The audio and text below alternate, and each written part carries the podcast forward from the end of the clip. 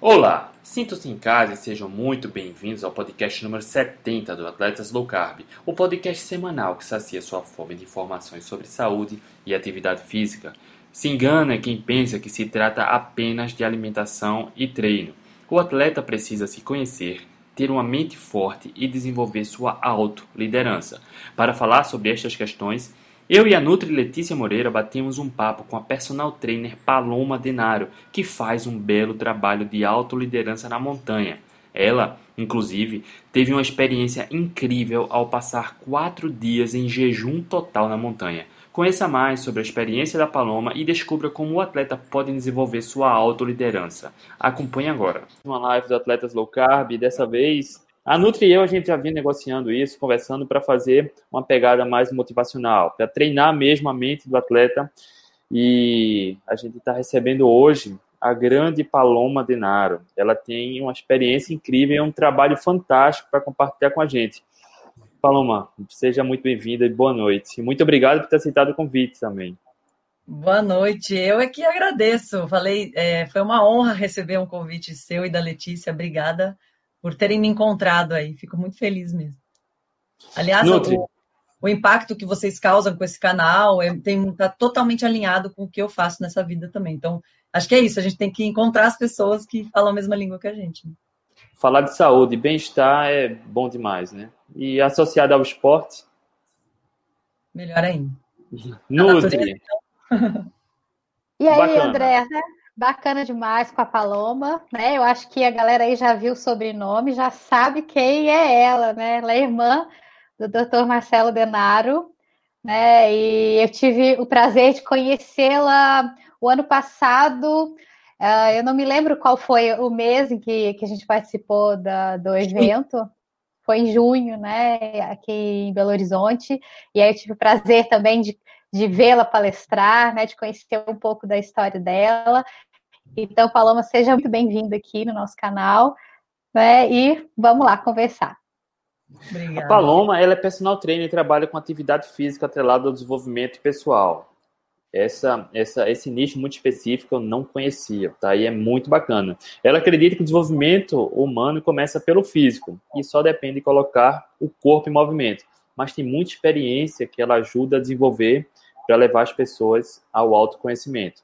E é bacana demais. E para a gente, antes da gente começar, eu queria dar boa noite ao Márcio Pereira. Já tem uma turma boa, viu, Nutri?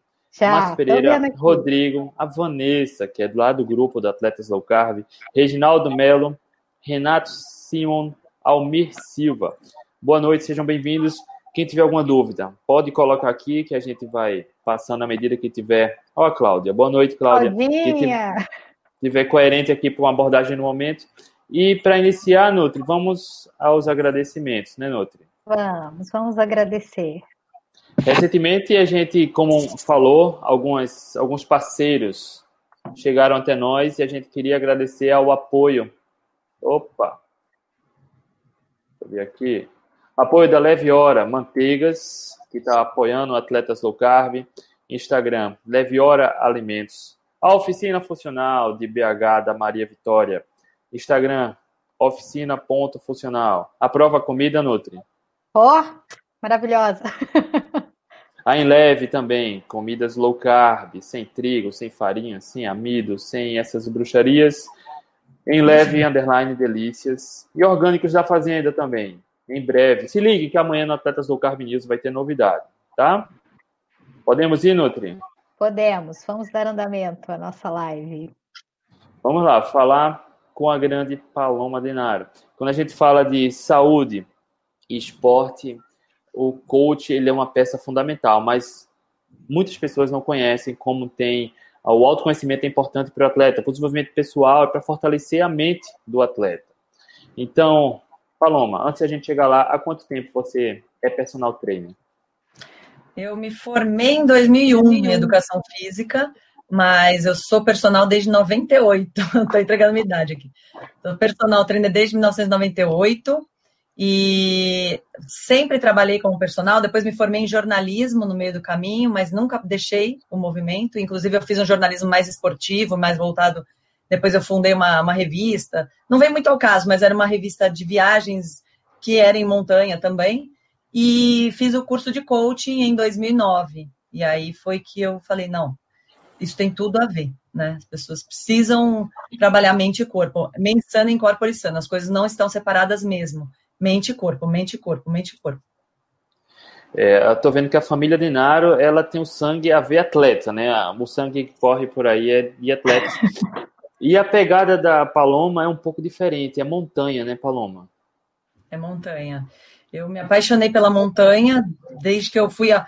Eu fui desde muito nova para montanha, mas a, a paixão mesmo ela aconteceu em foi até antes, em 2000 e tal, mas a experiência que me, me falou assim, o que, que eu ia fazer na minha vida, aconteceu em 2003. Eu tinha 22 para 23 anos e eu fui numa montanha no sul do Chile, uma montanha nevada, então muito frio, e fui fazer uma experiência de ficar em jejum. E isso muito tem a ver com o que vocês pregam aí, né? Ficar em jejum durante quatro dias, três noites. Só que é um jejum um pouco diferente, porque era ao relento, então, pensa, pensa o cenário. Era uma montanha nevada, muito frio. Não tinha barraca, era só o saco de dormir um isolante térmico. E ficar sem comer nem beber água. Não é o que vocês falam até, né? Porque até porque a gente está no dia a dia e tal, mas lá na montanha, parada, era ficar num espacinho bem pequeno. Então, a ideia, essa experiência era ficar sem comida e sem água. Para você ver como tudo é nossa mente, né? Tô aqui, sobrevivi, não tem não teve problema nenhum, ao contrário, eu tive uma clareza mental muito grande. Acho que vocês já devem falar disso aqui, né? Da clareza que promove o jejum.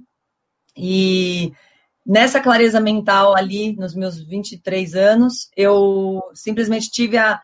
É, eu, eu, tive aí a clareza do que eu tinha vindo fazer no mundo. Eu falei, ah, eu preciso que as pessoas sintam isso que eu estou sentindo, que era uma conexão muito grande. Eu e a natureza já éramos uma coisa só, não tinha divisão.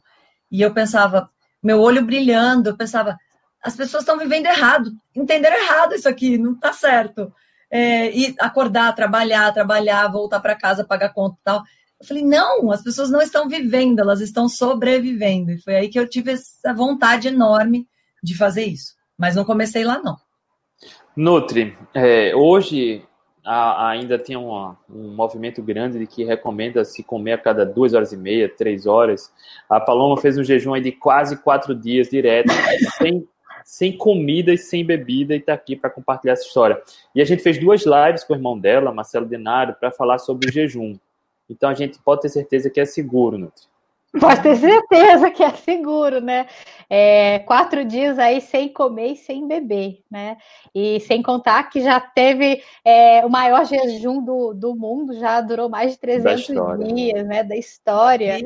É, então, mais de 300 dias. Então, está tá mais que provado aí que a gente tem muita energia né, no corpo para gastar mas devido aí essa, a essas condições né, de, da indústria, enfim, de tudo que a gente vive hoje, é, a gente parou de fazer o jejum, que era uma coisa natural, né? Que a gente só comia realmente quando a gente tinha fome, né? Que na verdade nós somos é, criados justamente para isso, né? Não precisava comer, não precisa comer o tempo inteiro, mas diante de toda essa indústria aí, nos fizeram acreditar que se a gente ficasse três horas sem comer, que a gente iria desmaiar, que a gente não teria energia, né? E aí a Paloma ficou aí quatro dias, né? Em uma situação é, né, difícil, né? Não, não foi assim, ah, vou ficar de jejum dentro de casa no quentinho, né? Justamente foi para um lugar, ficou relento, sem beber água.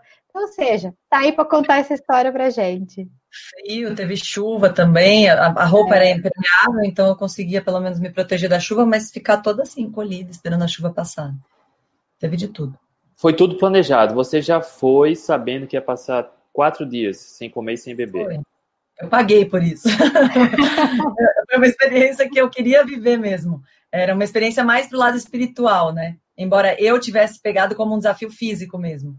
Falei, não, tô indo pelo físico. Mas é louco porque o estalo que eu tive ali foi isso que eu faço exatamente hoje, que é levar as pessoas para a montanha, para se conectarem, para é, desconectar do turbilhão mental, desconectar desse barulho de internet, de tudo, e, de, e se conectar com aquilo que elas amam, que gostam, com seus talentos, conectar com o que elas vieram fazer no mundo de verdade, quem somos, aqui viemos, aquela coisa, aquelas perguntas que às vezes as pessoas se fazem, às vezes elas já até desistiram de se fazer, que estão meio cansadas e acham que é isso mesmo. Ah, vou vivendo aí, porque é isso que tem, pra, é isso que tem. Hoje a gente vive num mundo cada vez mais conectado, né? É só pegar o celular, você consegue ter informações de praticamente sobre tudo. E mas ao mesmo tempo você falou uma coisa para mim ontem que as pessoas estão cada vez mais desconectadas, mais com sua essência, né? Com o seu propósito, com esse autoconhecimento. E o que essa experiência na montanha te fez descobrir ou te levou para uma outra perspectiva sobre a vida? Como foi essa experiência? O que aconteceu? É, foi a clareza mental mesmo, foi um sentir. Às vezes a gente tenta explicar e não é explicável, porque não passa pela mente. É uma coisa que realmente passou pelo sentir, que é o que eu faço hoje. Eu levo as pessoas para sentirem. É justamente tirar daqui. Então, se eu quiser te explicar, não vou conseguir, porque não tenho palavras para te explicar. É, foi um. Eu até me arrepio assim quando eu falo. É um negócio que eu senti na hora que acabou a experiência. Eu queria ficar mais é, as pessoas, muita gente, porque eram 200 pessoas fazendo em, em, em, lugares afastados da montanha. A gente não via um ao outro, ficava todo mundo em silêncio, na sua experiência, né? Mas muita gente eu sei que saiu muito fraca, teve gente que desistiu no meio. Eu queria fazer mais. Eu, quando eles vieram me buscar, eu falei, eu no silêncio ali, sinalizando, tipo, me deixa aqui. Eu estava fazendo tanto parte daquilo, eu já me sentia, como eu disse, a natureza, eu já sentia que eu pertencia àquilo, e eu queria ficar. Eu queria ficar. Não tinha mais problema, assim. O jejum não era um problema para mim, o frio, nada, nada era um problema. E é isso. Então, não, não posso te explicar. Eu, eu só pude sentir, e hoje o que eu faço é as pessoas sentirem. Quando você fala de conexão, desconexão, é o paradoxo que a gente vive hoje. Nós vivemos a, a era mais conectados, a era de mais conexão, e paradoxalmente a era de mais desconexão ninguém olha no olho do outro, ninguém sabe o que o outro quer, não sabe nem o que, o que ele próprio quer. Então, assim, é uma era bagunçada. Se a é. gente não começar a olhar por isso, até porque as habilidades do futuro nos dizem que as profissões do futuro vão exigir que você tenha empatia, relação interpessoal, intrapessoal e tudo isso, se a gente não começar a olhar, claro e óbvio que teremos problemas no futuro. E como começou esse trabalho? Você voltou da montanha e pô, eu preciso levar as pessoas para sentir a mesma coisa que eu senti, para viver a mesma coisa que eu vivi. E como Foi. começou? Aí, como que você imagina, né? A pessoa volta assim, empoderada, falando: ah, eu vou fazer isso pelo mundo, eu vou tirar as pessoas dessa mediocridade. Nossa, eu vou fazer, meu Deus, eu vou mudar o mundo. Eu, eu tava assim. Aí o que, que você acha que aconteceu? Que eu mudei o mundo? Não, a mediocridade me engoliu. Claro, né? Porque assim, é, é, muita gente. Quando você não toma conta, e isso eu vou falar no final, quando eu der uns exercícios práticos, quando você não cuida do seu ambiente, você é engolido por ele. É muito difícil que você vença o ambiente. Você pode vencer um tempo, você fica ali e tal, mas se o tempo todo tem gente para te dizer, você tá maluca, puta, voltou da montanha, tá, ó, lesou, veio com essas ideias aí, rirem de você, ou falar, vou, falarem para você que o que tem que fazer é aquilo ali, você tem que ser tradicional, volta para o seu trabalho. Eu já era personal, já trabalhava numa academia de renome aqui em São Paulo. Vou, fui voltando, voltando, voltando, a minha mente afunilou tudo de novo. Ou seja, a gente não, não afunilou de novo, tá? Porque uma mente que se expande nunca volta ao tamanho original. Mas ela, eu, eu, eu voltei a viver aquela realidade medíocre. E isso é muito pior quando você já conhece alguma coisa e volta, você volta para um estágio pior, você volta mais para baixo do que você estava. Depois você tem que remar muito, que foi o que aconteceu comigo. Foram mais muitos anos para eu me reconectar com esse propósito. Foram muitos e muitos erros, muita mediocridade pelo caminho. Fui abraçada pela mediocridade, assim, com força. Tenho, é, é assim, dói, porque você fala, quanto tempo eu perdi? Mas tudo bem, é, passou, passou e é, a gente está aqui justamente para que mais e mais pessoas aprendam com as experiências também que a gente teve, né? Para que não precisem passar tudo. Acho que a experiência é a mãe de, da excelência, todo mundo vai ter que passar de alguma forma, mas às vezes já sai de um estágio um pouquinho mais elevado, né? Você não precisa sair de onde você. Se você escutar bem, se você confiar que quando você tiver esse estalo, esse, esse flow, você entrar nesse flow e souber o que você veio fazer no mundo, você precisa ir, você precisa seguir. Agora, como? Você não precisa saber. Você precisa saber o que e por quê. O como o universo ele vai dar conta. E isso não é papo místico. Não é nada. Eu não sou muito mística, não. É, é, o papo é, ele é muito reto, porque a mente ela se condiciona para isso. Então você sabe o que e por quê. Aí você passa a fazer, fazer, fazer, fazer, fazer. E aí vai, as coisas vão acontecendo, as pessoas certas vão aparecendo, o universo vai, vai dando conta. tem que agir, conta. né? Ação, ação, ação.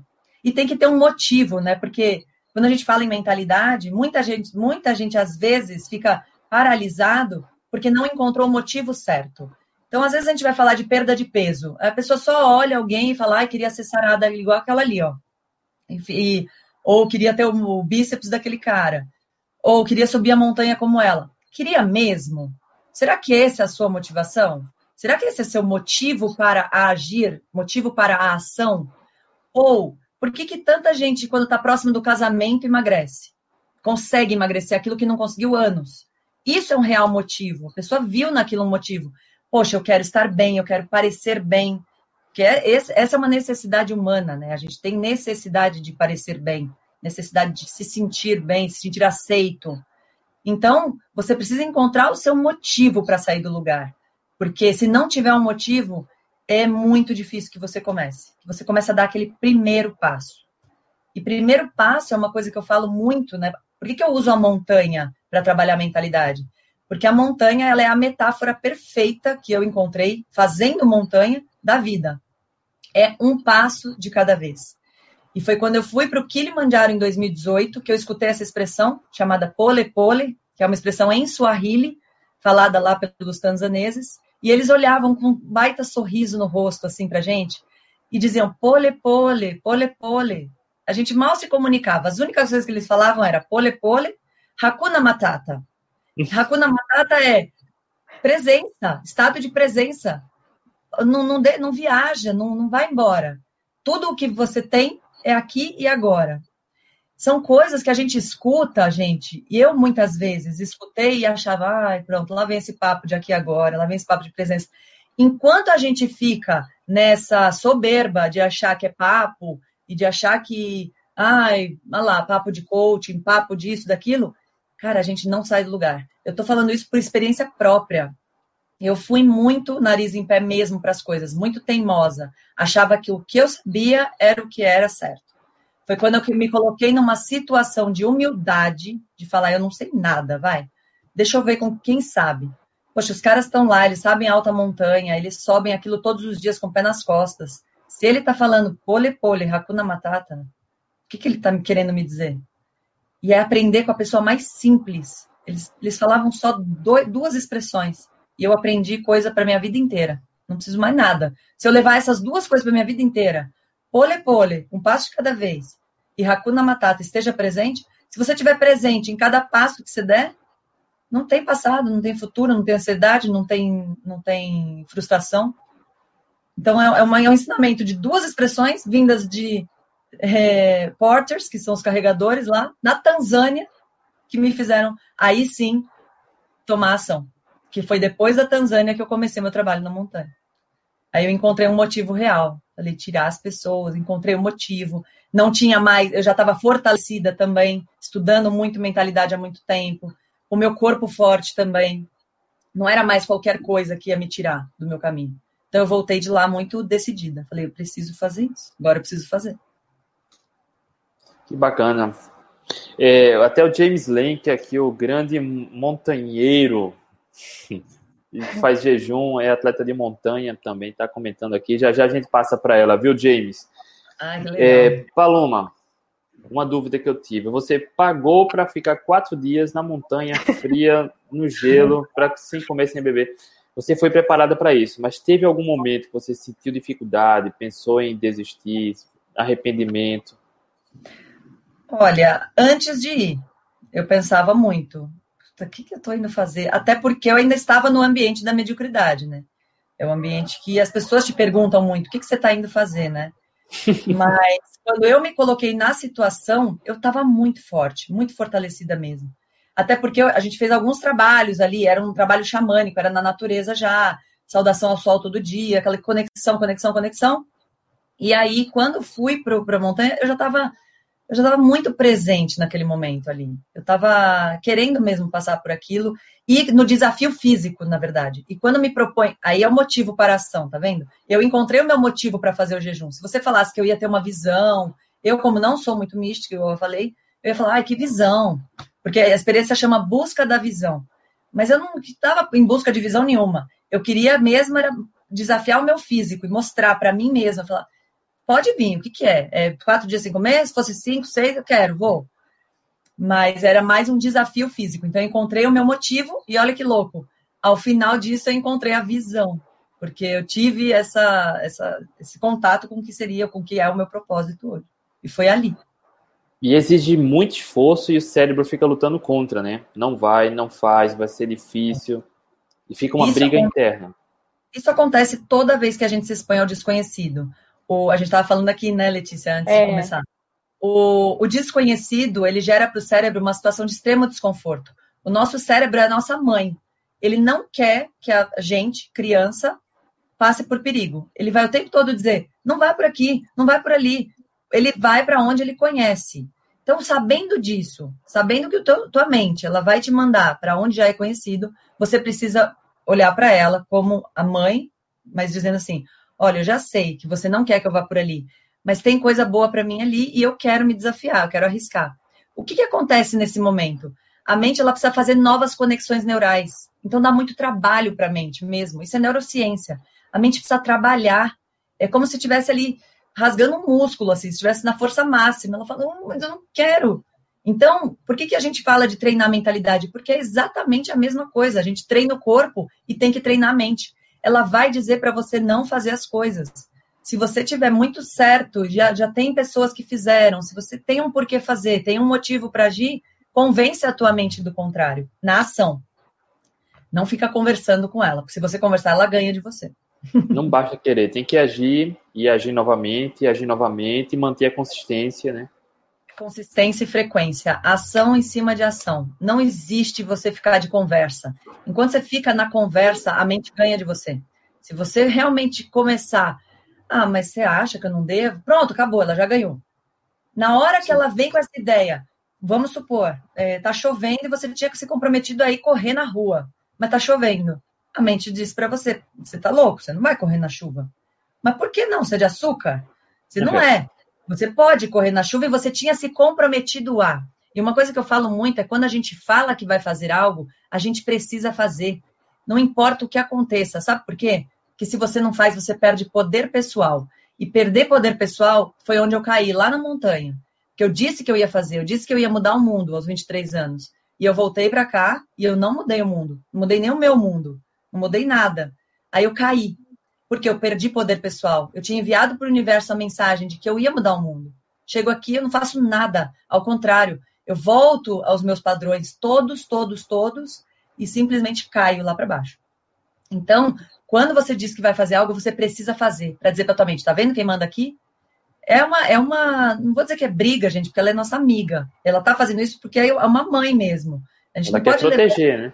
Ela tá protegendo. Então não pode ser uma briga, tem que ser uma conversa. Teve um curso que eu fiz até que eles, eles diziam assim: fala com a tua mente, obrigada por compartilhar. Você tem que dizer para ela: eu estou escutando, eu sei que você está aí, obrigada, você está me protegendo, mas eu vou assim mesmo, tá?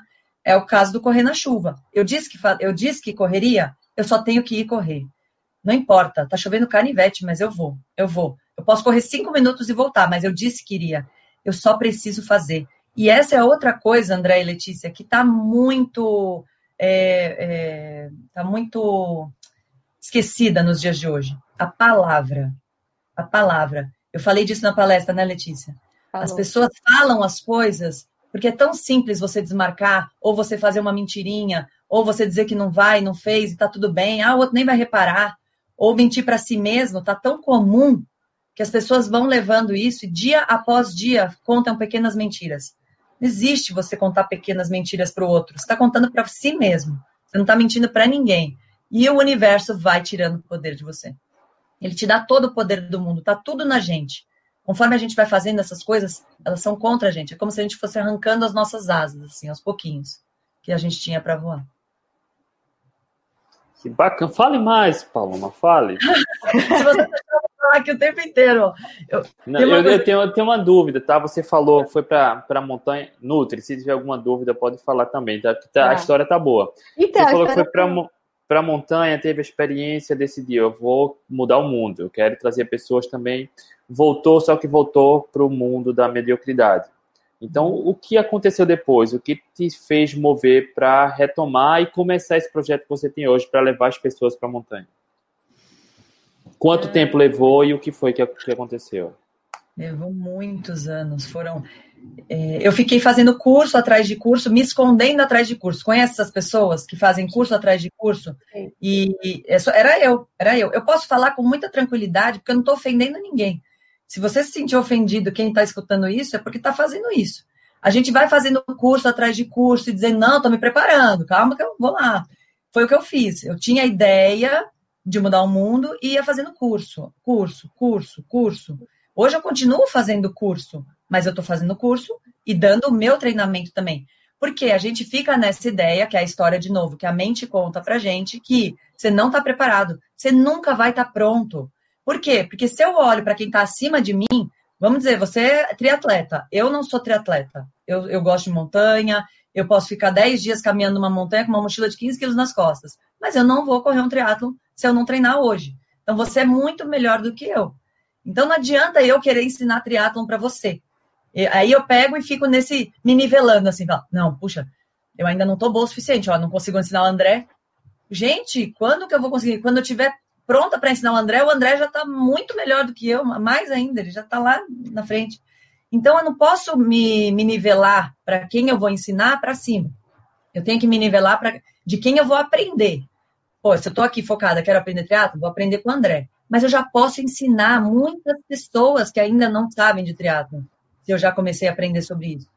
Esse é o grande erro, ficar querendo aprender curso, curso, curso, curso, e achar que vai um dia estar tá prontíssimo. Nunca, nunca, nunca.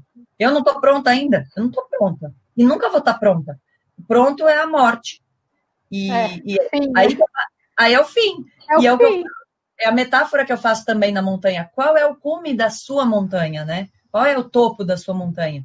Porque esse, esse foi outro ensinamento no Kilimanjaro o cume deles não era o cume, o cume dos porters. Eles fazem isso toda semana, toda hora. Eles estão cansados de ver o topo daquela montanha. Sabe qual é o cume daqueles caras? Ver a nossa felicidade e ver a gente alcançar o cume. Então, isso arrepia. Você fala assim: olha, o, o, o ideal de vida deles é fazer com que a gente chegue no topo. Hoje, o meu ideal de vida é fazer com que as pessoas cheguem no topo. Mas não no topo, no topo que elas se propuserem a chegar. Eu não sei qual é o seu topo, eu não sei qual é o outro topo. Eu vou mostrar para você na montanha todas as possibilidades de topo. Na hora que você chegar, você vai saber. Você vai dizer, nossa, é isso, é aqui. Cada um tem um. E o, o grande problema nosso, esse é um, achar que nunca está pronto, e é, antes, é, é melhor feito do que perfeito, né? E, e, o outro é ficar se comparando com os outros. Eu também era rainha disso. Sempre, a vida inteira. A gente que é do esporte, né, assim, é muito competitivo tal. Hum. Só que a gente tem que aprender a ser competitivo, olhar o outro como inspiração e falar, beleza, vou alcançar. Mas na competição consigo mesmo. Não mais com o outro. Você vai competir, você quer alcançar o nível, mas você tem que competir consigo mesmo. Se o nível do cara é fazer um pace 5 e você está fazendo 7, no dia seguinte você fez um pace 6, você já tem que falar, pô, ganhei, tô ganhando. Hum. e declarar também, né, né? É, você falou do porquê, é, como, mas eu acho que quando a gente decide é, determinar um objetivo, acho que declarar faz com que a gente também é, se comprometa mais, né? Declarar seja para um, um, amigo, seja nas redes sociais, você declarar o objetivo, porque aí vai ter uma certa cobrança é. e indiretamente você tem uma satisfação para dar, né? Então eu acho que declarar eu super recomendo fazer um comprometimento em redes públicas. Não espere estar 100%, não. porque nunca vai estar, né? Nunca vai estar. Então, eu, eu, eu gosto muito disso. Se comprometa. No ano passado eu fiz isso. Porque eu estava nessas também, estava enrolando para perder peso e tal. Aí surgiu um desafio lá na academia onde eu estava é, fazendo treinamento. Surgiu um desafio dentro da academia. Falei, bora, vou nesse desafio aí. E aí, por ter o desafio, eu encontrei o motivo. O, o meu motivo é sempre desafio, né? É engraçado. Eu me, eu me motivo muito com os desafios. Não que vai ser para você, nem para você. Você tem que encontrar o seu desafio, o seu motivo. Mas o meu é desafio, eu adoro me desafiar. E aí eu quero competir para ganhar. E a competição ela não é ruim, tá? Muita gente olha e agora tá numa onda de, ah, não tem que competir. Cara, a competição, é, essa veia do atleta de competir, ela é maravilhosa, ela te impulsiona, te leva para frente. Não tem que perder isso, não. Tem que ser competitivo, sim. Só que você tem que é, entender esses níveis de competição. E a maior parte do tempo, competir consigo mesmo. Então, é, eu nem lembro o que eu estava falando, perdi a linha de raciocínio. De declarar. ah, sim, é, declarar é, publicamente. Eu acho fantástico. Daí eu declarei na, na rede, falei, bom, entrei num desafio aqui e tal. E de fato, perdi, perdi um quilo e tanto de gordura, foi um, um resultado super legal. Porque eu estava comprometida. Eu falei, caramba, falei. Aí na hora que você vai pegar um doce, eu, eu não sou de doce, mas ou comer um pouco a mais, ou fazer, você fala, hum, pera, tô lá comprometida. Então, esse Sim. comprometimento, só com um amigo não funciona, não. Tem que ser mais. Tem que ser muita gente. Paloma, é. meu filho, meu filho, desculpa, não, é errado. Meu filho nasce... palavra é. é. Meu filho nasceu dia 31 de dezembro de 2017. O ano de 2018 eu praticamente uh, só treinei e, enfim, para não ficar parado, tá? Eu não consegui me empenhar para concluir alguma prova porque eu foquei minhas prioridades foram em casa. O ano de 2019 no ano passado, iniciou declarando, desde janeiro, que minha prova-alvo seria os 100 km do frio. Eu já tinha corrido duas vezes, mas aquele ano, ano passado, eu ia me dedicar para fazer a melhor 100 km que eu poderia fazer. Então, todo santo dia eu acordava, chuva, sol. Né? Aqui em Recife amanhece é, cedo, tá? De 4h50, 5 horas já tá claro, já der sol, é. então eu tenho que sair muito cedo para treinar. Muitas vezes, 5 horas da manhã eu já estava voltando do treino mas eu ia, tá? Mesmo dormindo um pouco.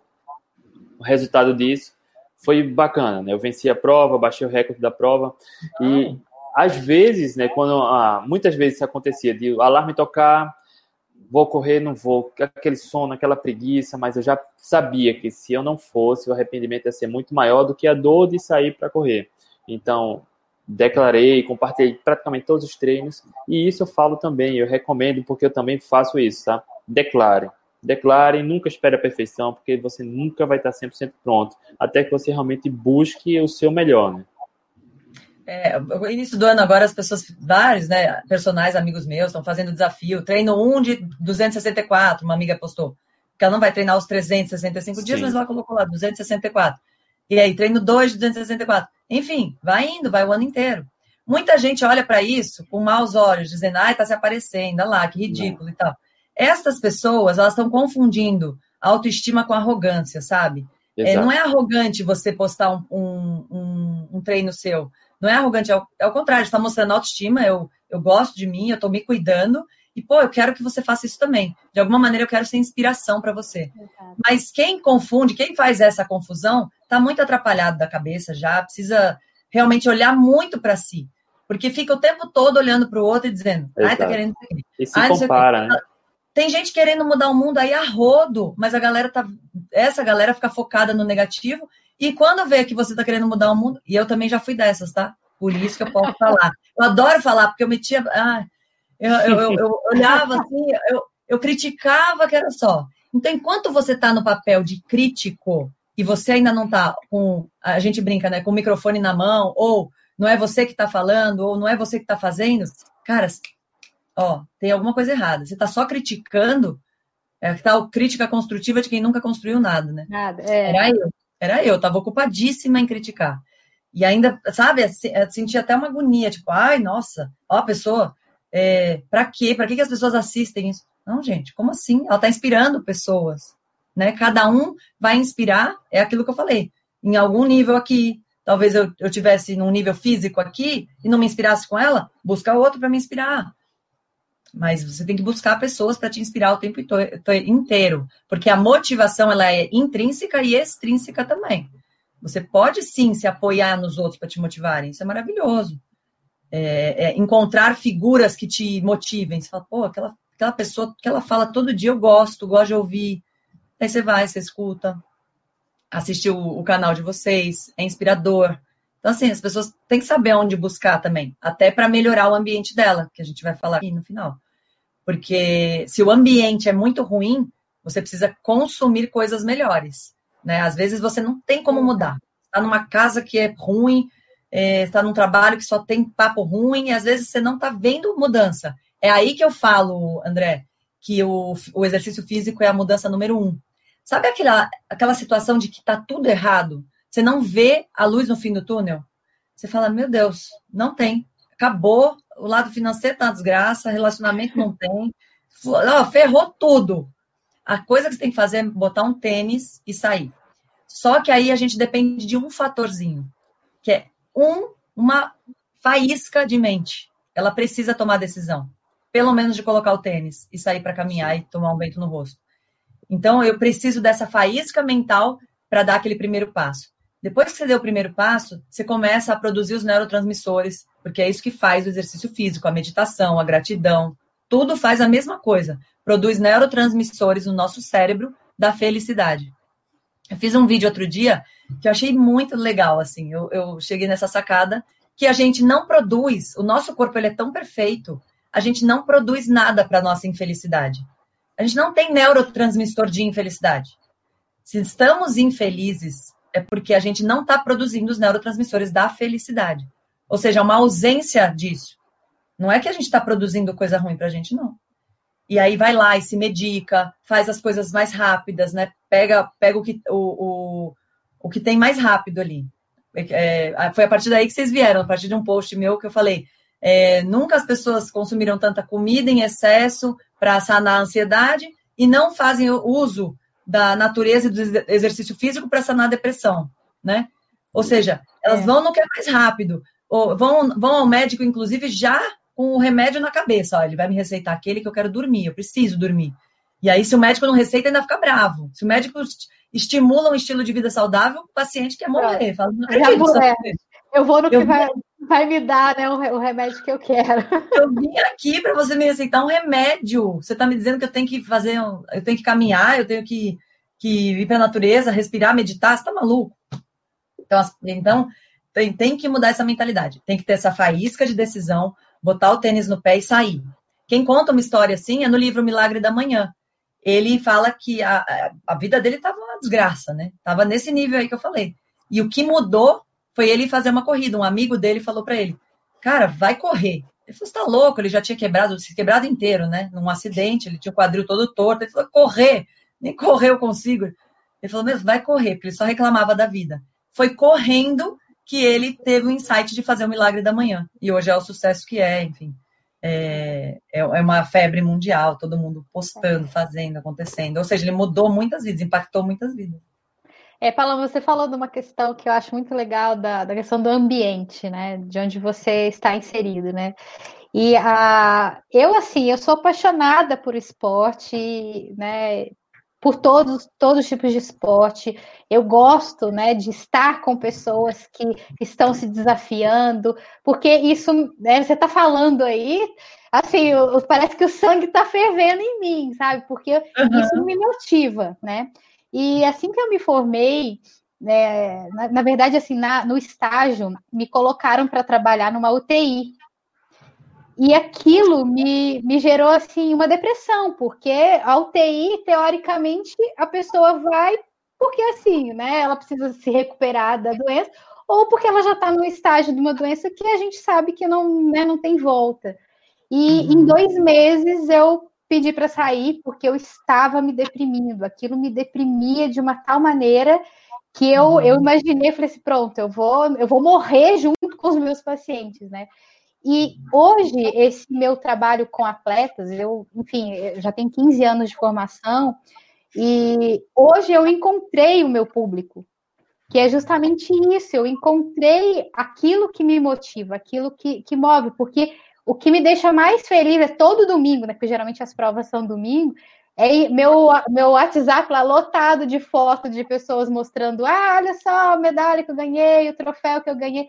Isso me dá, me impulsiona. Eu gosto muito dessa, dessa, dessa energia que o atleta tem. Então, realmente, a, a questão do ambiente é, é, é muito incrível, né? De você ter essa energia né, das pessoas passarem essa energia para você e né, encontrei realmente a minha motivação aí. É, mas é, assim, né, tem que tomar só o cuidado, porque muita gente vai dizer, ah, então não vai sobrar gente para trabalhar na UTI, né? Tem gente que se motiva. Não, não, não, é, esse é porque é minha, né? Essa é, é, minha, é o que eu bom que você percebeu isso, né? Porque é. eu falo, eu sou personal trainer e não fui ser fisioterapeuta porque eu não me motivo com a dor. O fisioterapeuta, ele tá sempre naquela situação de guerra, né? Eu tava fazendo físio recentemente por causa do meu cotovelo que eu quebrei, e eu já chego lá na físio, gente, é cenário de morte, assim, de guerra, daí eu já chego animada aqui hoje, hein? Eu chego destruindo tudo, assim, daí o pessoal dá risada e tal. Gente, pelo amor de Deus, tá fazendo uma Segunda Guerra Mundial isso aqui é, é, cada um sem um membro e aquele cenário, as pessoas assim, ah, é só vamos, vamos animar, né? Tá, estamos recuperando, mas vamos animar. Só que esse não é o cenário difícil. Normalmente é isso, as pessoas, ai, que dor e tal, e a coisa vai, vai indo para baixo. Isso, claro, vai, vai, escurecendo, vai ficando preto. É. Eu não consigo. Isso para mim é, se eu estou num ambiente que é pesado nesse sentido, isso me tira uma energia muito grande né? Então eu sinto que esses, esse tipo de ambiente para mim não é não é um ambiente que eu me sinto bem. Então eu busco sempre estar em, em ambientes, né, para que eu saia daquilo que vá me, me tirar essa energia. Então hoje, por exemplo, eu não assisto mais noticiário também. Então, eu não ligo mais televisão para assistir notícia. Às vezes, uma ou outra, assim, né, que a gente que eu vejo, mas hoje pela internet, mas eu não ligo mais televisão, não quero mais ter contato com coisas que realmente é, vai me, me deixar triste, vai me tirar essa energia vital, né? Então, isso também é uma coisa que eu aboli, né, dessa questão do ambiente.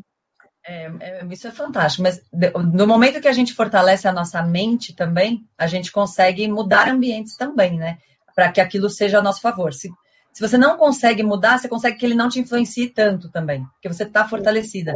É o que eu falei. Da primeira vez eu voltei, fui é, é, é, inserida de novo na, na mediocridade que eu chamo.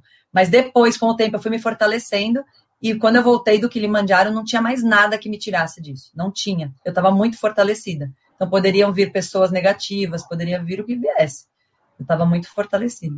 Por isso, tem que trabalhar a mente. É um trabalho. Né? É.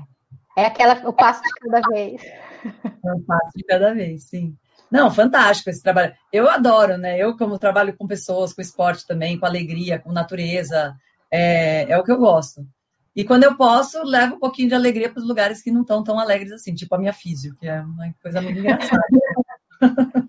Palome, como você consegue manter uma mente blindada? Ou seja, para o atleta que tem uma prova-alvo, tem a planilha de treinos, mas todo mundo tem outros problemas, algumas coisas a ser resolvidas, não deixar isso afetar esse, essas questões, principalmente do treinamento, já que nosso público principal é de, de atletas. É, eu ia colocar isso até no final, né? Porque na, no, nos nossos exercícios práticos aí, mas a gente já fala disso. É, manter a mente blindada depende muito das suas escolhas, né? A gente faz as escolhas, mas as escolhas definem a gente. Então você é livre. Tem uma frase do Pablo Neruda que diz assim: você é livre para fazer as suas escolhas, mas é escravo das consequências. Só que a galera quer viver fazendo escolha mais ou menos errada e querer ter a consequência certa. Isso é, é, é do, do ser humano, eu não sei. A gente vai fazendo, sei lá, fuma 20 anos e acha que nada vai acontecer. Se não acontecer nada, é muita sorte, né? Se não acontecer nada, mas você está indo para um caminho de ser bem sucedido em ter um efizema pulmonar ou algo parecido, concorda?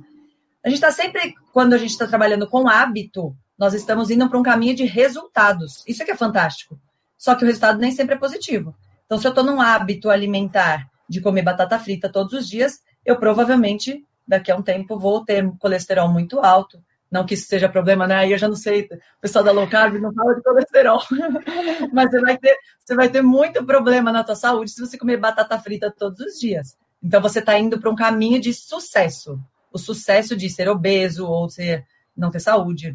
Mas você vai ser super bem sucedido. São as suas escolhas. Como se blindar disso?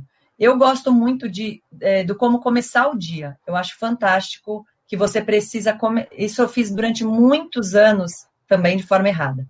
Eu sempre vendi qualidade de vida e saúde e eu não tive qualidade de vida e saúde durante muitos anos, porque eu era a primeira a acordar, a última a dormir.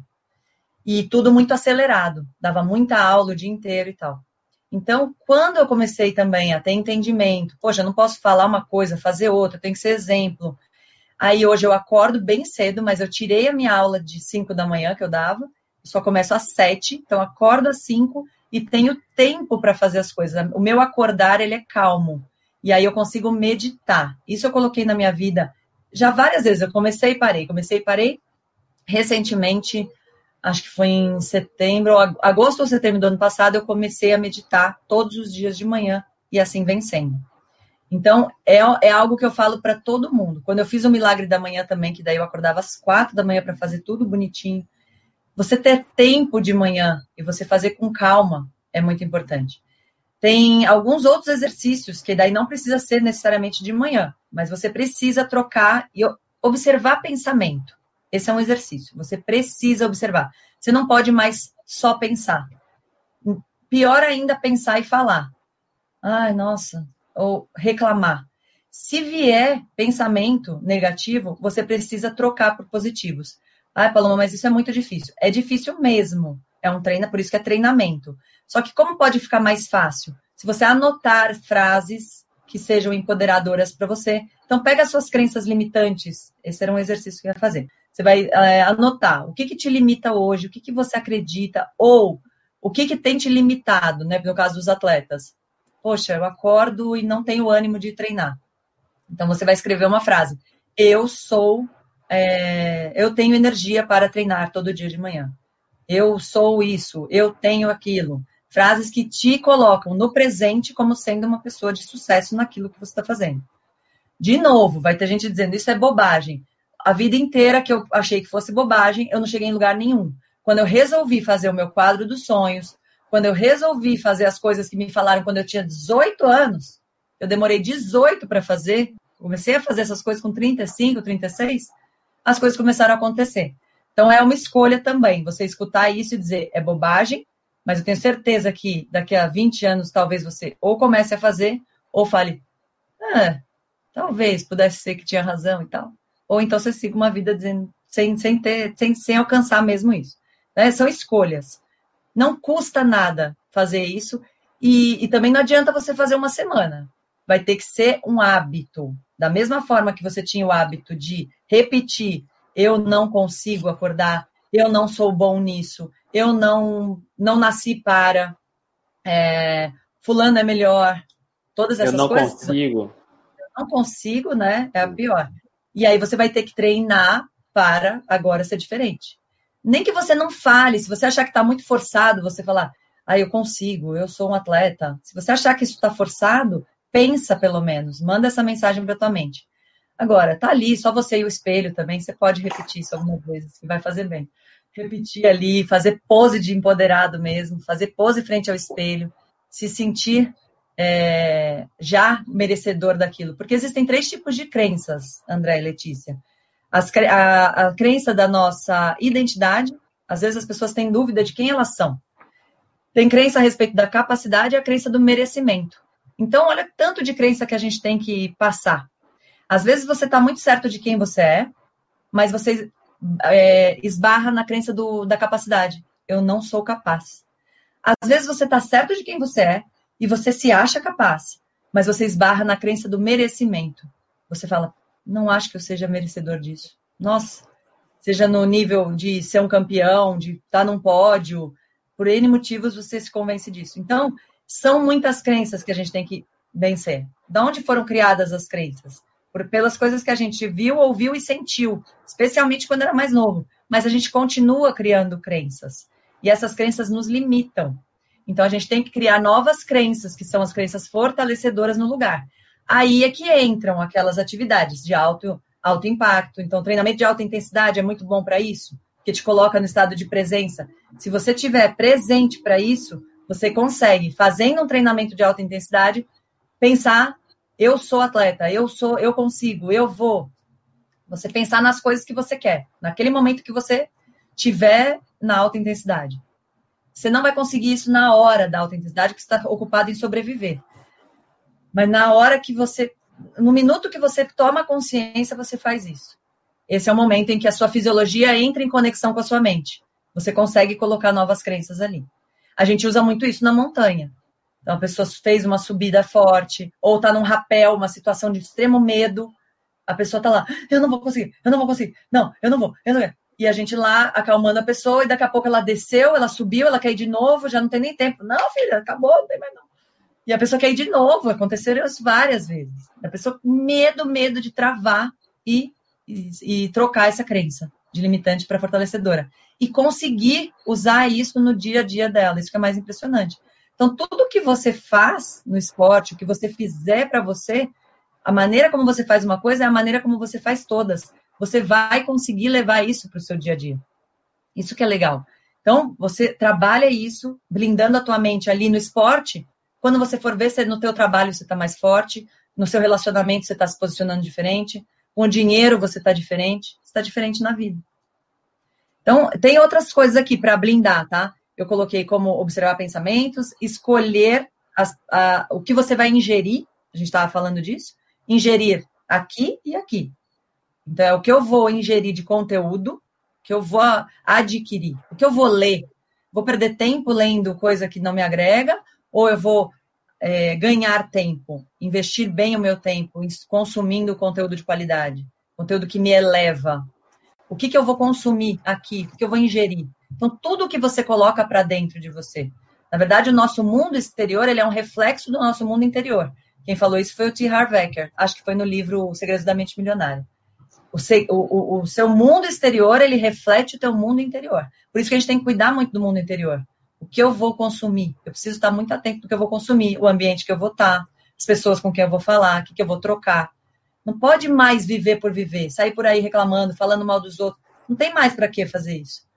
Então, quando você assume essa, essa postura de ser autorresponsável, eu não critico mais, eu não julgo, eu sou autorresponsável, eu não culpo ninguém pelas minhas coisas, eu não justifico. Essa é a pior, né? É, culpar e justificar. Então, é você se posicionar como autorresponsável. Tudo isso vai blindando a tua mente, tudo que eu tô falando aqui. E eu amo essa, que foi último, um dos últimos vídeos que eu fiz no fim do ano, no começo desse ano, no fim do ano passado, que é gratidão.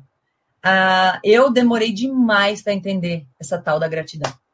falava, gente, mas eu sou grata, sou grata. Eu achava que era grata. A gratidão, ela é um negócio que ela faz mágica. E não é, é diferente você rezar. Tem gente que acha que ser grato é rezar, agradecer pelo dia de hoje, agradecer pelo que eu tenho, assim, rapidinho e tal. Não. E tem gente que acha que ser grato é ser educado também. Eu, eu, eu agradeci você, ah, muito obrigado, estou aqui e tal. E amanhã eu esqueço que vocês existem, ou então eu, eu, não, eu não, não jogo mais essa energia de gratidão por vocês terem me aberto esse espaço. Ser grato é, eu sou grato pelo André e pela Letícia. Olha, eles me chamaram para o canal, eu estou aqui falando, que legal. E eu lembrar disso amanhã e eu ser grata amanhã de novo. Não é agradecer vocês simplesmente. Obrigada, André. Obrigada, Letícia. Tchau, segui minha vida. A gratidão ela existe, ela, ela passa a tomar conta de você. Eu sou, eu vivo em estado de graça, né? Eu no caso não vivo ainda, não sou esse ser tão iluminado. Eu tenho uma amiga que ela vive assim, ela vive em estado de gratidão e tudo acontece na vida dela, tudo, tudo. Ela é, ela é esse estado de alegria e gratidão. Ela agradece, ela sorri, ela faz assim. Então eu estou em treinamento de gratidão. Faço isso hoje, inclusive, num caderno, desde o dia 1 de janeiro agradecendo todos os dias, faço uma lista de coisas. Agradeço respirar, porque minha mãe teve com pneumonia no passado no hospital, e eu, quando vi a minha mãe não conseguindo respirar, eu falava, meu Deus, tem gente que vive mais ou menos assim. Eu tenho uma cachorrinha doente em casa, ela não consegue respirar também. Então, eu, como escuto ela a noite inteira sofrendo, eu acordo, a primeira coisa que eu faço é obrigada por eu respirar. Agradeço eu respirar bem, feliz e bem e, e o ar entrar e sair. A gente faz isso com tanta naturalidade e esquece que isso para algumas pessoas não é natural. Então eu agradeço o corpo, agradeço a capacidade que eu tenho, eu agradeço, agradeço, agradeço. Hoje agradeço tudo escrevendo mesmo. Então ser grato para mim é uma outra forma de blindar a mente. Tudo isso ajuda aí a, a, a, produzir neurotransmissor de felicidade, e aí a gente vai ficando melhor, uma coisa melhora a outra, que melhora a outra, melhora a outra.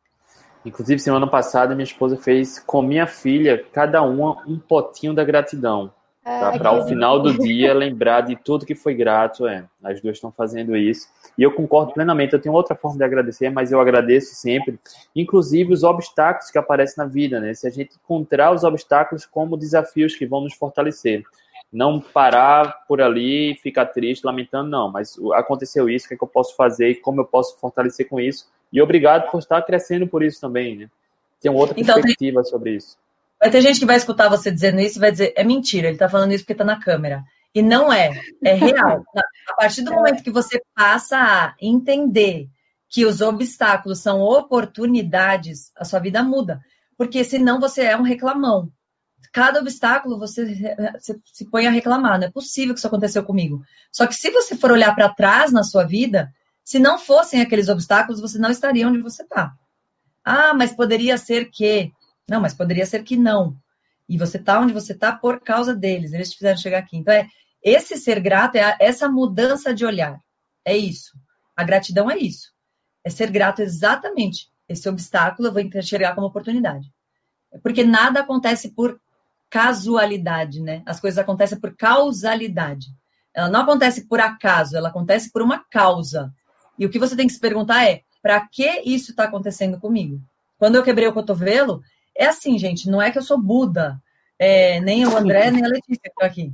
O que acontece? Quando eu quebrei o cotovelo, foi um cara que me empurrou, tava no pedal Anchieta, felizona, tava feliz, gravando vídeo e tudo.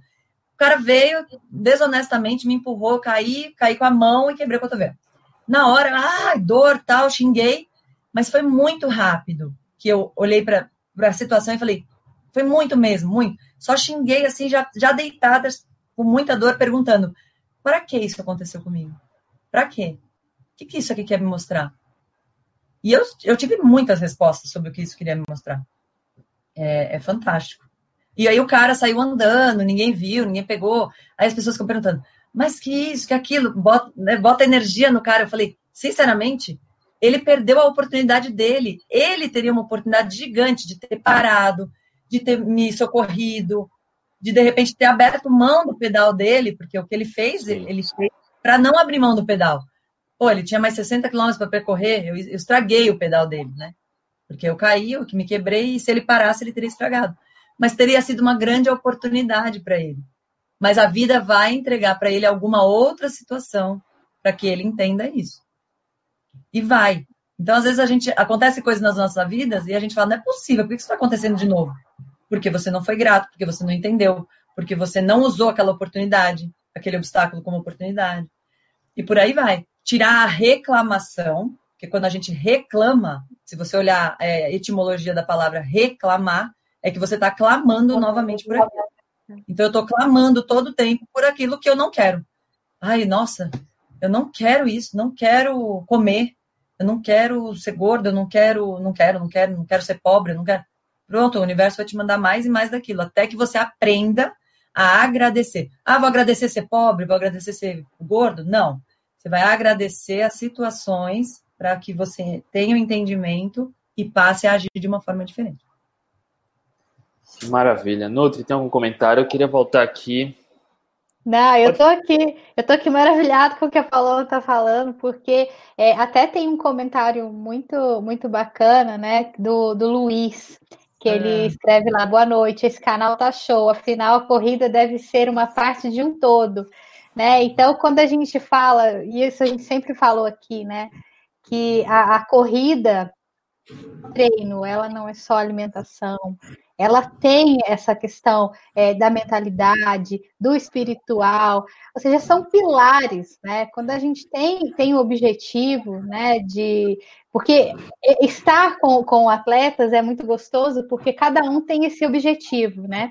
Então, quando a gente vai conversando e, e eles vão contando, né, tudo que, ele, que eles passam, enfim, a gente vê que essa questão da mentalidade, ela está muito relacionada com, com esse objetivo que o, o atleta quer. Então, realmente o que a Paloma está falando, né, ela, ele, ela traz, né, um desses pilares do que é, a gente quer trazer aqui no canal. A gente não quer falar só, ah, vai treinar, vai comer. A gente quer, quer mostrar o esporte na, na, no, seu contexto geral, né? Do que é realmente o esporte e o que o esporte pode trazer em benefício para a saúde, porque cada um tem um objetivo.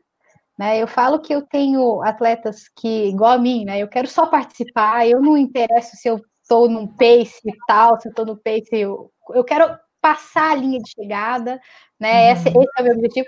Mas, por exemplo, o André já tem um objetivo que é bem mais competitivo. Então, esses, esses pilares que a gente quer passar aqui na, no canal é justamente isso. Eu, vendo a, a Paloma falando né, sobre, sobre isso, né? Que, que a gente vê que realmente faz todo sentido no esporte, é incrível, é sensacional.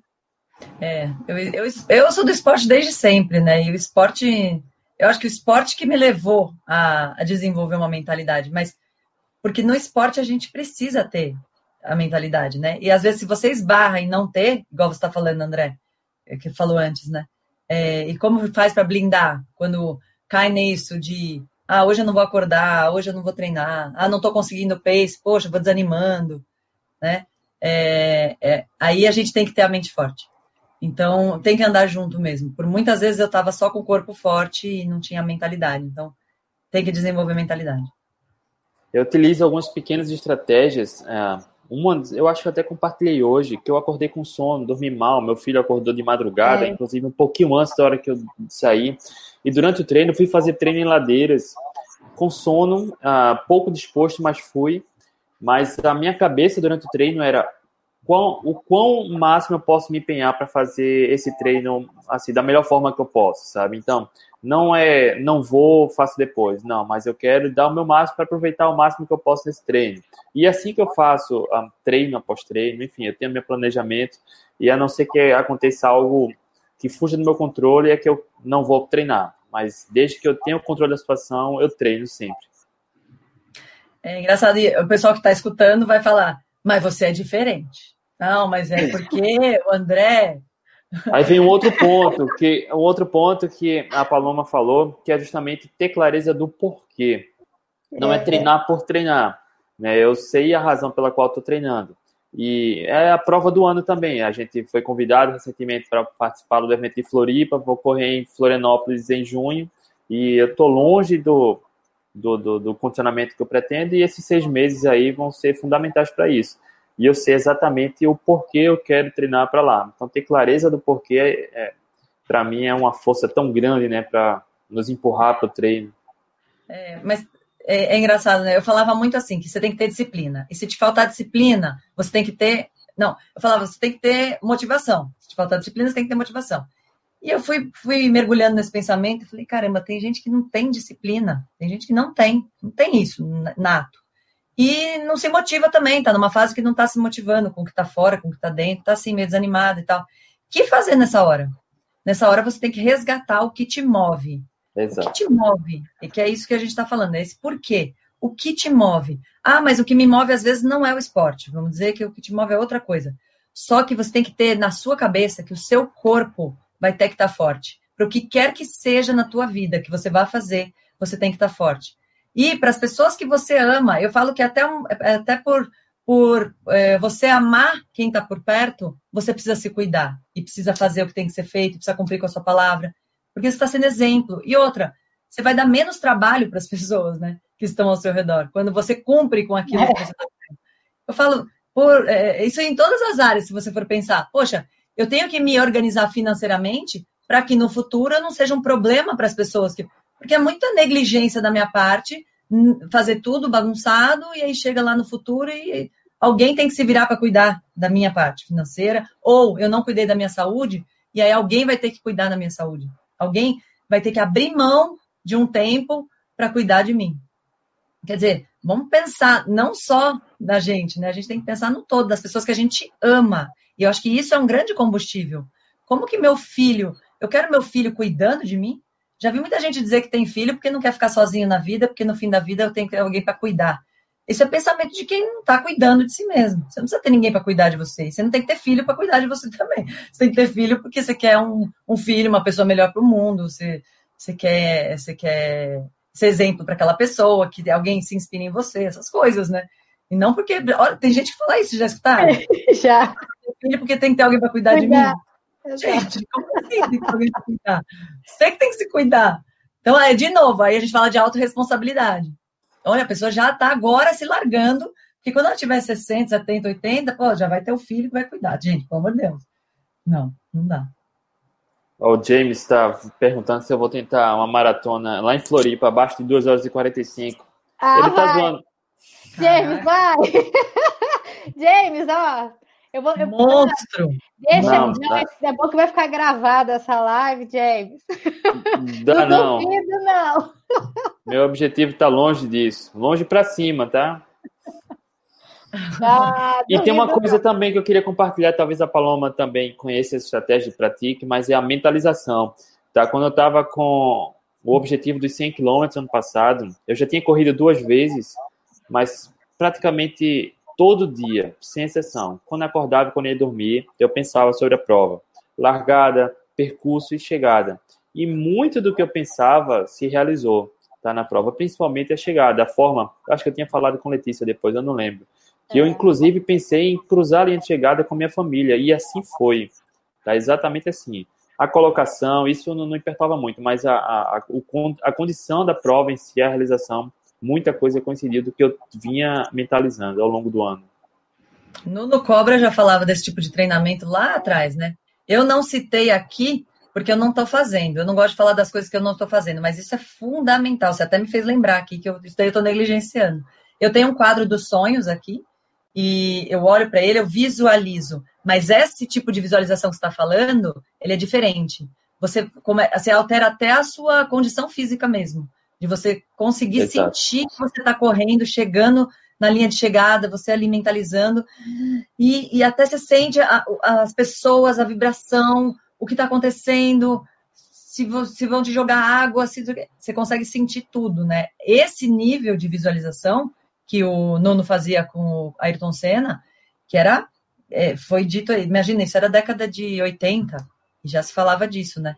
Isso é fantástico. Para o atleta é fundamental. O atleta que quer performar, ele precisa fazer isso. E precisa. é num nível que é mesmo de meditação, assim, você vai parar e você vai se enxergar, como o André falou. Como que eu estou chegando, o que, que eu estou fazendo, quem que está ali, quem que está vibrando por mim, o que, que, que, eu estou sentindo, que cheiro, que, o suor caindo, eu acabado, minhas pernas travando, sei lá, você vai sentir tudo, tudo. Precisa sentir. E aí tá. volta para o que eu faço, né? O bota para sentir. Eu, tudo para mim é sentir. É, quando é menos explicado e mais sentido, é, eu, eu acredito que você está no caminho certo. Porque a gente fica querendo dar explicação para tudo. E, e é essa mente aqui que ela quer explicação. Mas, na verdade, existe, existem as coisas que a nossa fisiologia faz que estão tá, explicadas pelo sentir. Está muito bem explicado. A gente não precisa explicar. Paloma, esse bate-papo tá tão bacana que eu sei que mais na frente uma quantidade boa de pessoas vai absorver, vai aplicar, vai ter resultado. Mas eu sei também que uma quantidade considerável de pessoas, o cérebro vai não não sair da sua zona de conforto e provavelmente elas vão deixar de absorver o benefício. Mas o conteúdo que foi gerado aqui incrível e eu queria te agradecer. Mas antes da gente chegar no final, a Paloma quer fazer um sorteio. Sorteio de quê, Paloma? O sorteio das pulseirinhas. Esse daqui é um negócio que eu uso na montanha, que é o seguinte: eu falo de ancoragem. Quando eu estou dizendo para você que eu, é, as pessoas estão lá descendo o rapel, eu já tive muitos e muitos casos de pessoas. Caiu? Não, estamos aqui. Não, Quero que você mostre a pulseira. Ah, tá bom. Eu tive. Ó, é, é, só você. Eu sou, eu posso, eu realizo. Eu, eu uso a minha pulseirinha aqui, junto com meu, dizeres de Hakuna Matata, que está tatuado no meu braço. Mas é aqui, eu sou, eu posso, eu realizo. Essa pulseirinha que a gente vai sortear. E eu, eu chamo isso de ancoragem. É uma técnica que é utilizada pela neurociência, que é você é, dar significado para as coisas, para coisas que você tenha com você. Então, a gente não está falando de espalhar frases que te empoderem e tal, se você tem isso no braço, e eu ouvi relato de um corredor amigo meu, esse é corredor de ultramaratona, assim como você, e ele fez a montanha comigo, e no dia seguinte, dia seguinte, uma semana seguinte, ele tinha uma prova, acho que era uphill, da, é ali em Santa Catarina, né? Isso. Santa Catarina, é. é. E ele falou, é, a pulseirinha me ajudou muito. Não é a pulseira, né, gente? Aí você olha e fala, como que a pulseira ajudou? É a pessoa lembrar do que ela viveu na montanha na hora que ela estava foi dada essa pulseira, os dizeres que estão aqui. Então, se você está lá, eu sou, eu posso, eu realizo. Eu sou, eu posso, eu realizo. E está numa situação, imagina no uphill ali, no final. Isso aqui empoderou ele. Então, esse é o objetivo. Eu estou aqui com duas pulseiras, quero dar para quem. Aí o André que vai dizer o, como vai amanhã, amanhã a gente vai fazer a postagem, tá? Nessa sexta-feira, no perfil do Atletas Low Carb, explicando a mecânica do que é preciso para concorrer. E queria agradecer também a Paloma, tá? Porque foi ideia dela e ela voluntariamente ofereceu para sortear essas duas pulseiras. Imagina, é uma, um prazer para mim que mais pessoas tenham amuletos, né? Isso aqui nada mais é do que um amuleto para você lembrar que você é, você pode, você realiza. Qualquer outra coisa é história da tua mente. Você é, você pode, você realiza. Eu ok. Falar, eu vou, vou, falando assim, daí vem surgindo coisas. Quer coisas falar mais alguma coisa? Nosso tempo já passou, tá, Paloma? Mas agora é só crédito. Quer falar alguma coisa? Quer enriquecer mais? Ah, eu, eu gosto de falar muito do, do jogo da vida, né? Já que a gente está falando com atleta, lembrar que a vida é um jogo. E como que a gente está jogando esse jogo? Você vê aqui, e você pode estar. Tá, eu, eu, falei isso na palestra, né, Lê? É, você pode estar tá no jogo da vida como na arquibancada, assistindo ao jogo, ou você pode estar tá jogando o jogo. Tem uma, um terceiro tipo de pessoas que eu falo que não é nem na arquibancada assistindo e criticando, não está nem no jogo jogando, que é aquela que eu chamo de bola. É a pessoa que vai sendo jogada para lá e para cá, não sabe nem a que veio, né? Então, não é o seu caso. Você é um atleta, você já sabe o que você quer, sabe a que veio. Mas às vezes você se põe na arquibancada. E o meu chamado aqui é para dizer assim: nunca se ponha na arquibancada. Não aceite estar na arquibancada. Não aceite, porque a posição de quem está na arquibancada é de crítica, é de, é de ficar mesmo assistindo a vida passar. Você não está nessa posição. Então você vai se pôr no jogo da vida. Você vai jogar. E a conversa muda quando você se põe no jogo da vida. Você passa a dar as regras. É, é você ali comandando, você é o capitão do negócio. Então é. Quanto mais e mais a gente puder jogar o jogo, mais a gente inspira outras pessoas a jogarem, sabe? Tem, só para finalizar, um texto que o Nelson Mandela leu no, no discurso de posse dele em 94, que é da Marianne Williamson. Eu não estou com ele aqui agora, mas basicamente ele diz assim: não tem nada de positivo em você se diminuir para que os outros brilhem, para que os outros não se sintam é, grandes, não se sintam pequenos ao seu redor. Então, você, atleta, se, eu, eu conversei, esse texto mudou a vida de uma atleta de corrida ela não corria maratona, ela tinha condições plenas de correr, e ela não corria porque ela tinha medo que as outras pessoas iam se sentir mal, porque iam achar que ela estava se achando. Olha o pensamento de quem está na arquibancada. Ela estava na arquibancada, preocupada com o que iam pensar. Falei, peraí, por que você não passa a pensar no tanto de pessoas que estão ali esperando você correr uma maratona para se inspirarem em você, falar, nossa, a fulana conseguiu, eu também consigo. O que, ela fez? Como que ela fez? Cara, aí ela leu esse texto, que eu recomendo muito que vocês leiam, eu não estou com ele aqui para ler, da Marianne Williamson, foi lido por Nelson Mandela, no discurso de posse. E ela fala: não há nada de bonito e de poderoso em você se diminuir ou você se esconder para que os outros não se sintam pequenos ao seu redor. Então, gente, é brilhar, porque quanto mais a gente brilha, mais a gente permite aos outros que brilhem também. Mais a gente é, eleva esse brilho do mundo. É isso. Eu sou, sou dessa opinião, então fala para o mundo mesmo, começa a treinar e, e, e, falar que vai treinar, né, André? Fala que vai treinar. E vai. Vai. E só vai. Só isso. Olha aí, ó. O que a Vanessa acabou de postar. E eu também estou muito grato. Foi bacana demais. Ah, foi sensacional. Eu sabia. já sabia, já tinha, já tinha ouvido a, a Paloma falando, então é. eu sabia que ia ser muito bom, ia ser incrível. Não, tem, tem, uma só, para finalizar, juro que agora é para finalizar. As melhores coisas estão do outro lado do medo. Então, esse medo que a gente tem de vencer, esse medo da, da, de baixar o pace, medo de qualquer medo, as melhores coisas, as melhores sensações estão do outro lado do medo. Vai que você vai, você não vai acreditar no que você vai encontrar do outro lado. Uma coisa que eu não, não escondo é. Quando eu comecei a correr, eu dizia que maratona era coisa de louco. Mas eu estava eu tava escondendo o meu medo de falhar ao correr uma maratona. Né? Hoje eu assumo isso e eu já compartilhei bastante isso. E às vezes a gente tenta julgar ou tenta se afastar de algo justamente com medo de falhar. Uhum. E se eu não tivesse enfrentado esse medo de falhar, provavelmente eu não teria conquistado o pouco que eu conquistei como maratonista, ultramaratonista. Então, arrisque, né? Ah, declare, corra atrás e o momento perfeito nunca vai chegar. E mais do que isso, né, André? Tirando de você, porque eu falo que a vida não é sobre a gente. Se você não tivesse feito isso, quantas pessoas você teria deixado de inspirar? Exato. Porque olham a tua foto do antes e depois, olham o que você conseguiu, olham que você saiu de uma situação de obesidade. Pô, se você conseguiu, eu também consigo. Eu olho para você e falo, eu consigo. Então você inspira muita gente. Quando você tira do eu também. Legal, é maravilhoso tudo o que você alcançou. Por você e pelo tanto de pessoas que você vem inspira, inspira e vem inspirando desde sempre. Você e a Letícia, né? Cada um na sua, na sua área. Porque é isso, não é sobre a gente, não é sobre mim. É sobre impactar o mundo.